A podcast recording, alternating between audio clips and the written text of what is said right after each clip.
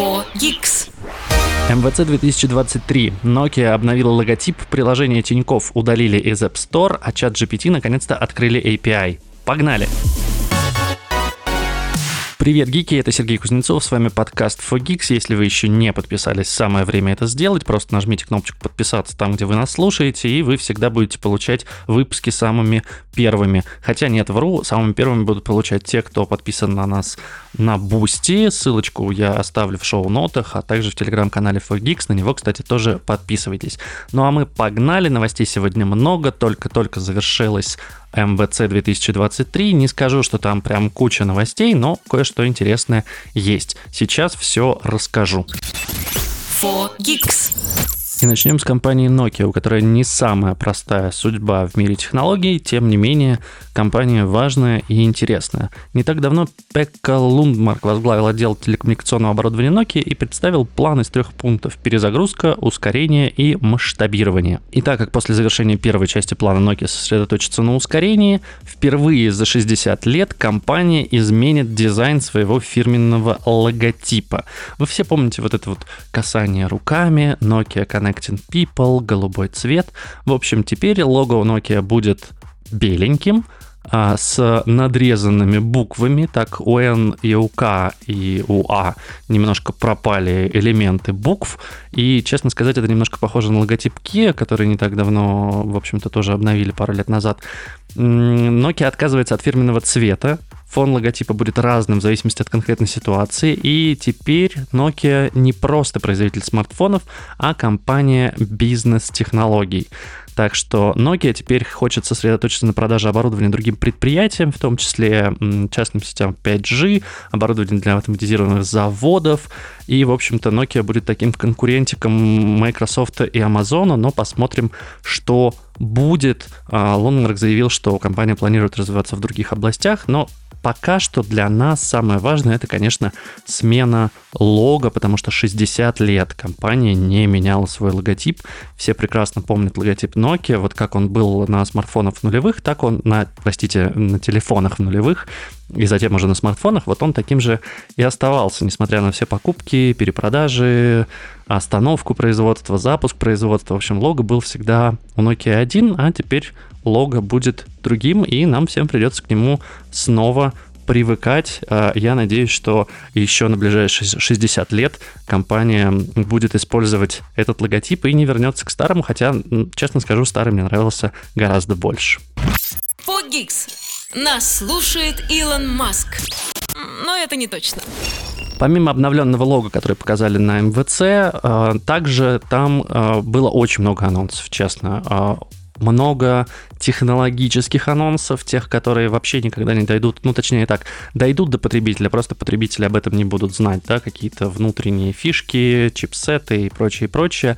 Нужно понимать, что мобильный конгресс в Барселоне это довольно большая выставка, которая проходит в несколько дней, и, честно сказать, по-моему, я, ну, я обходил ее, конечно, целиком всю, но вот так, чтобы на каждый стенд зайти и прям про все технологии узнать, это, ну, практически невозможно сделать за 4 дня, наверное, там нужно пару недель, потому что э, сам конгресс-холл э, Фира, он здоровый, и стендов там куча, и технологий там представляют много, и нужно понимать, что в этом году впервые после пандемии э, наконец-то выставка проходит офлайн, да, со всеми мерами предосторожности, насколько я понимаю, там даже тесты делают.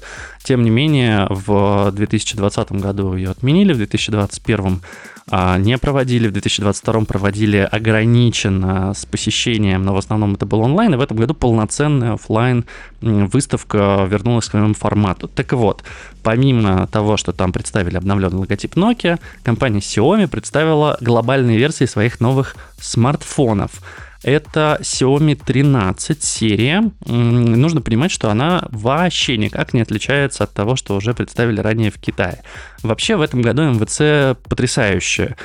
Точнее как, она очень интересная с той точки зрения, что все глобальные компании уже научились представлять свои устройства сами. То есть, если раньше было так, что тянули анонс до МВЦ, чтобы показать там сразу всем журналистам. И на МВЦ было много лончей именно смартфонов и каких-то новых технологий, то сейчас каждая компания уже онлайн умеет проводить презентацию для журналистов, выкладывать на сайте видосики, запускать продажи и так далее и тому подобное. И, в общем-то, с точки зрения маркетинга им МВЦ не то чтобы и нужна но при этом все равно едут, все равно везут свои технологии, все равно везут свои новые гаджеты. Но нужно понимать, что да, в этом году все уже показали, потому что Xiaomi 13 мы уже видели, и Samsung Galaxy новые мы видели, их представили на отдельном мероприятии. И, в общем-то, все остальные смартфоны тоже уже показали. Поэтому на МВЦ была такая демонстрация новых гаджетов, но они уже не то чтобы новые. Поэтому, ну, чего, Xiaomi 13 показали для всего мира. У него Qualcomm Snapdragon 8 Gen 2, 8 или 12 гигов оперативки, до 512 гигов встроенной памяти, экран 6,36 дюйма. В общем, хороший, добротный, новый флагманский смартфон у которого 50 мегапикселей основная камера, 12 мегапикселей сверхширик и 10 мегапикселей телевик. Выглядит классно, кстати, не так уж похож на все остальные телефоны, немножко поменяли они заднюю панельку, теперь такая плоская боковая грань, э, алюминиевая, что-то напоминает, iPhone 11 что ли, или что-то подобное. Здесь важно на самом деле только одно, Xiaomi с этого года или, или с прошлого, могу ошибаться, поправьте меня в Fogix чате, если что, или в комментариях, где вы вообще слушаете этот подкаст. А Xiaomi стала партнером, точнее, Leica стала партнером Xiaomi Хотя до этого Leica очень долгое время была с Huawei, и много смартфонов они выпустили, но, к сожалению, санкции США запрещают, э, в общем-то, и Leica работать нормально с Huawei, и производить смартфоны Huawei, и продавать их в Европе, поэтому вот э, Leica теперь с Xiaomi – и это, конечно, повлияет на качество изображений и у Huawei, и у Xiaomi, у одной в лучшую сторону, у другой, ну, я надеюсь, что не в худшую, но, по крайней мере, а, технологии Leica больше они использовать не будут. Поэтому, если вы хотите крутой смартфон с классной камерой и как это говорится, топчик за свои деньги, то, конечно, присмотритесь к Xiaomi 13 и Xiaomi 13 Pro, они весьма-весьма неплохие, но стоить они, кстати, будут не так уж дешево, где-то в районе 1000-1300 евро. Ну, посмотрим, по какой цене они приедут в Россию. Предположительно, это 8... А, чего, уже приехали. 8100 рублей за 13 и 104 150 рублей за 13 Pro. Но нужно понимать, что это все равно дешевле, например, новых iPhone 14 и Samsung Galaxy, который вышел вот э, в феврале. Они стоят что-то около 150, по-моему, но можно найти на, скажем так, сером рынке за 1120. В общем, это в любом случае дороже, чем Xiaomi, но, к сожалению, это уже не смартфоны там за 50-60 тысяч. Xiaomi явно рвется в флагманский сегмент, что ж, туда им и дорога.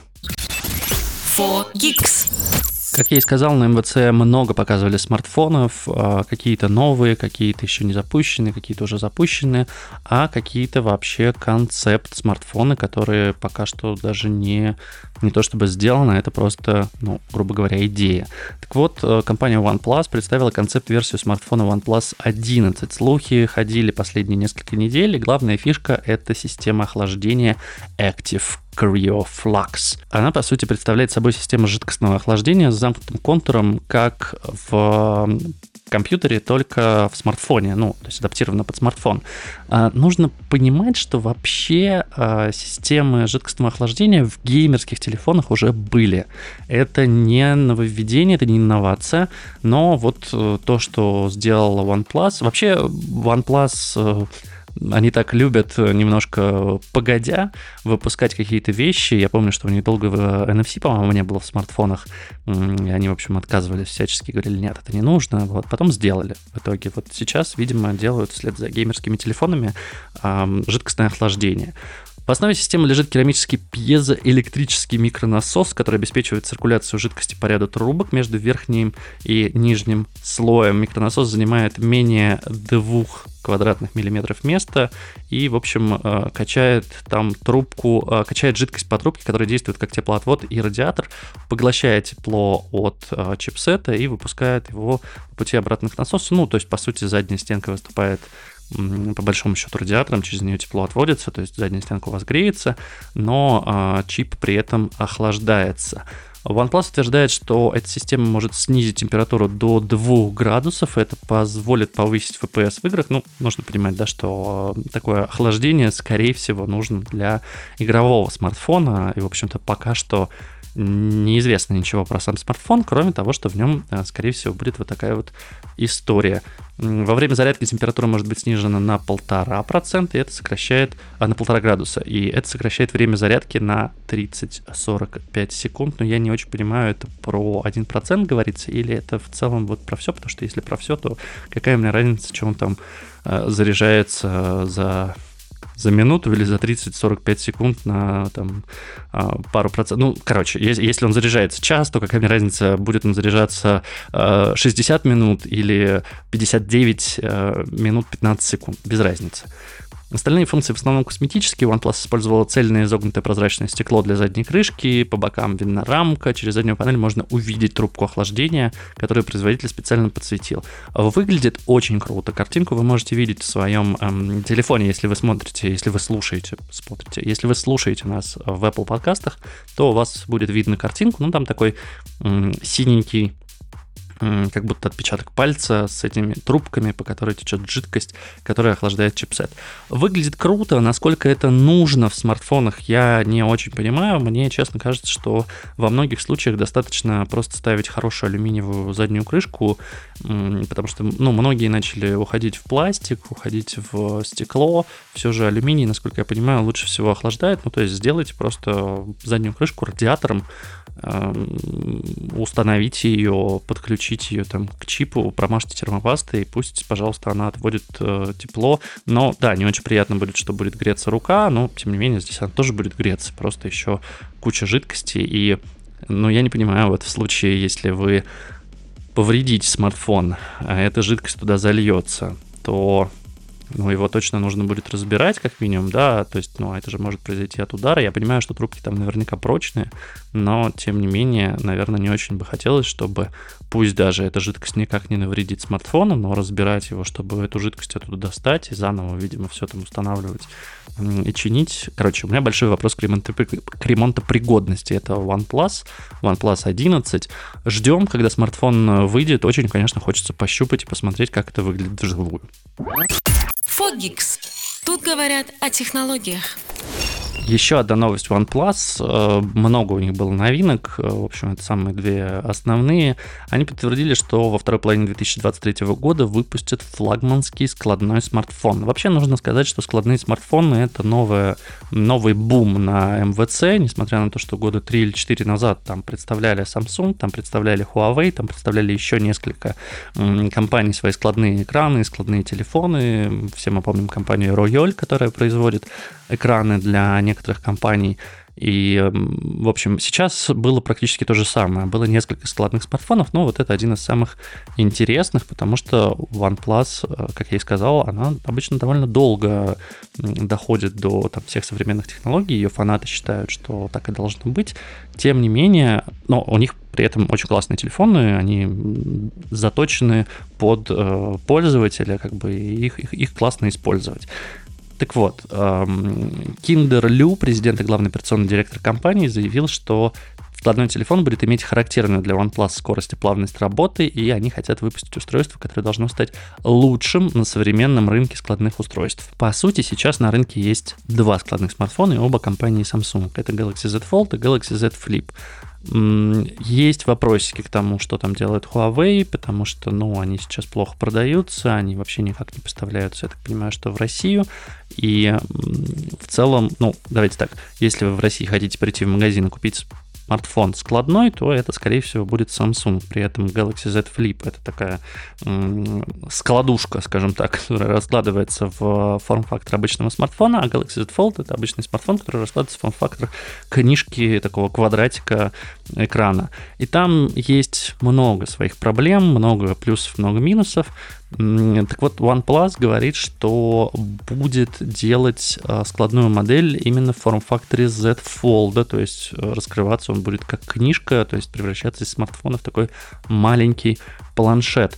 И тут, конечно, есть вопрос, а будет ли это действительно уникальный смартфон OnePlus, или это будет модифицированная и переименованная версия Oppo Find N2, как всем известно, компания Oppo, это материнская компания OnePlus, Поэтому есть э, такое предположение, что, скорее всего, они просто возьмут Oppo Find N2, тоже складной телефон, который, не знаю, кстати, продается сейчас в России или нет, но он точно уже выходил в продажу в мире. Так вот, э, его можно взять, наклеить на него шильдик OnePlus, э, немножко поменять там операционную систему, заточить ее под пользователей OnePlus и выпустить, почему нет. В целом, тоже решение. Будем ждать. Э, в этом году должно быть несколько складных смартфонов. Я люблю такие технологии, мне нравятся складные гаджеты. Я раньше... Я, я сейчас очень хочу себе купить Moto Razer, не очень понимаю, зачем он мне нужен, а, но помню, что в школе от него фанател вот именно от первой версии, которая была там с кнопочками, металлическая, когда у всех уже были серии 60. Я помню, мой товарищ в школе ходил с Razer, и это было супер круто. 4 Geeks свершилось наконец-то то, чего давно уже ждали. Чат GPT, точнее, компания, которая создала чат GPT OpenAI, наконец-то выпустила API чат GPT, API Whisper. В чем фишка, почему ждали. Вы наверняка видели много телеграм-ботов, в которых написано это чат GPT в Телеграме, это, не знаю, там э, чат GPT на сайте или где-нибудь еще. В общем, это все был не чат GPT, потому что у, именно у чат GPT, у той модельки, которую создала OpenAI, которая в общем-то, с, наверное, конца 2022 года будоражит умы, потому что там то, то с ее помощью дипломы сдают, то там на Амазоне а, кучу книжек а, создала ChatGPT. В общем, это более продвинутая, скажем так, версия GPT-3, а, которую многие выдают за чат GPT. Это не совсем так. В Telegram-ботах а, на сайтах не могло быть чат GPT по одной простой причине, потому что у чат GPT не было API. То есть подключиться как-то иначе, кроме как через браузер, через э, сайт chat.openai.com, было невозможно. Но со вчерашнего дня это возможно. Теперь э, вы можете подключить чат GPT с помощью токена э, к своему э, какому-нибудь сервису. Хотите, сделайте чат-бот в Телеграме, хотите, сделайте, э, не знаю, что-нибудь на сайте. Я вот видел, что для WordPress появились уже плагины, в которые вы просто вставляете токен, и дальше можете нажать кнопочку «Сгенерировать вам текст», и, в общем-то, WordPress напишет, точнее, в WordPress чат GPT за вас напишет статью по заданной теме. Выглядит круто. Как это повлияет на рынок? О, боюсь, что очень сильно, потому что если раньше для того, чтобы сгенерировать текст, нужно было заходить на сайт, то сейчас можно подключать это в свои сервисы и пользоваться. В Snapchat уже появилась функция My AI, основанная на чат GPT, Аудитория этой социальной сети достигает 750 миллионов активных пользователей в месяц, так что если у вас есть Snapchat, теперь вы там можете поболтать с чат э, GPT, спросить его что-нибудь, э, не знаю, попросить вам сделать и написать какой-нибудь текст или ответить на какой-то вопрос. Кроме того, раскатали API э, Whisper. Это, скажем так, штука для изучения языков. Это искусственный интеллект. Он примерно такой же, как чат GPT, но работает не исключительно с текстом. Он предназначен для преобразования речи в текст и способен понимать 99 языков. Это такая умная э, переводилка, скажем так, с голоса в текст, ну и, соответственно, точнее, транскрибировалка из голоса в текст и потом перевод на другой язык. Разумеется, веселье не бесплатно. OpenAI отмечает, что чат GPT для разработчиков доступен по цене 2 0,2 цента за тысячу токенов, а Whisper э, в 6, э, короче, 6 тысячных доллара за минуту расшифровки. В целом это недорого, это неплохо. Я думаю, что разработчики справятся с такими ценами, при учете, что ChatGPT и Whisper работают потрясающе классно, и даже на текущей модели, и даже там со всеми проблемами, это все равно очень крутая технология, и я думаю, что мы много где увидим в ближайшее время ChatGPT или Whisper в использовании, и я также надеюсь, что это будет и в каких-то российских сервисах в том числе, ну или напишет что-нибудь свое, как мы помним, Яндекс там разрабатывает свой аналог ChatGPT GPT. Подождем и увидим. День, которого все боялись, точнее боялись э, современные активные молодые люди, это он настал. Э, к сожалению, приложение Тиньков удалили из App Store. Дело в том, что Тиньков попал в санкционные списки 10 или 11 пакета санкций Евросоюза, и Apple, выполняя предписание, разумеется, удалила приложение, причем не только приложение банковское, но еще и инвестиции, еще и бизнес-приложение Тиньков. И, в общем, сейчас э, возникает такая не очень приятная ситуация. Все приложения, которые установлены, они, разумеется, продолжают работать, с ними ничего не произойдет, но никакого, никаких обновлений у них не будет. Можно установить на iPhone, э, скажем так, веб-ап приложение, то есть вы на сайте, то есть вы в браузере, в Safari нажимаете кнопочку «Поделиться», выбираете там «Установить Тинькофф ровно рабочий стол», и у вас просто будет ярлычок, но это веб-версия, то есть это мобильная веб-версия, по сравнению со Сбербанком, Альфа и прочими банками у Тинькофф она неплохая. И это хорошо, потому что ну, можно пользоваться веб-версией, ничего страшного не произойдет. Да, это не так удобно, как приложение. Да, вы не будете там получать никаких пушей. Да, теперь придется получать э, все, скажем так, подтверждения, коды в SMS, но в целом с этим можно жить. Пока что банк никак не заявлял, как можно обойти, как можно установить приложение все же, если у вас его нет, но на сайте у них уже появилась информация о том, что если представитель к вам приедет и привезет карточку, то он вам поможет установить приложение в смартфон. Думаю, что там будет такая же история, как с отделениями Сбербанка. Если не знаете, то приложение Сбербанка сейчас в отделениях можно установить с помощью операциониста. Я уж не знаю, что они там накатывают, копию эм, приложения с другого смартфона каким-то образом или каким-то еще образом а, через там, репозиторий разработчиков. В общем, честно, мне неизвестный способ, я этого не делал. У меня есть приложение Сбербанк и Тиньков. Я продолжаю ими пользоваться, но да, обновления они уже не получают, Сбербанк довольно давно. В целом ничего не, не поломалось, но это грустно. For Geeks. Это фича, а не баг. Сети начали ходить слухи, что Intel и Microsoft готовятся к скорому запуску новой операционной системы Windows 12. Один из инсайдеров, который ранее раскрыл спецификации чипов Intel Xeon или Xeon, теперь рассекретил характеристики платформы Intel Meteor Lake, которая, как ожидается, будет поддерживать Windows 12 или Windows 12. Не знаю, как ее правильно называть. Windows 11, Windows... Да, Windows 12. Однако Intel и Microsoft отказались комментировать эти слухи. Вообще, Microsoft ничего не заявляла о каких-то планах в отношении Windows 12, но есть определенные признаки того, что компания хочет включить туда функции на основе искусственного интеллекта. И, ну, мы знаем, что у них там в Bing теперь появились эти фишки, что в Windows 11 они уже включили некоторые фишки.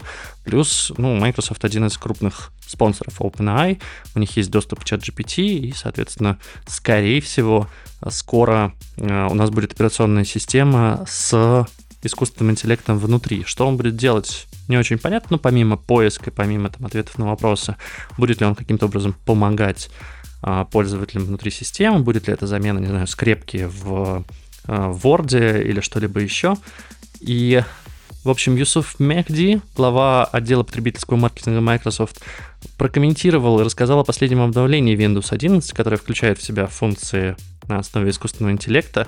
И там есть рекомендуемый контент для бизнес-пользователей, есть интеграция с Bing, а в Bing для пользователей из США и Европы уже доступен искусственный интеллект в виде помощника, и, в общем, все классно.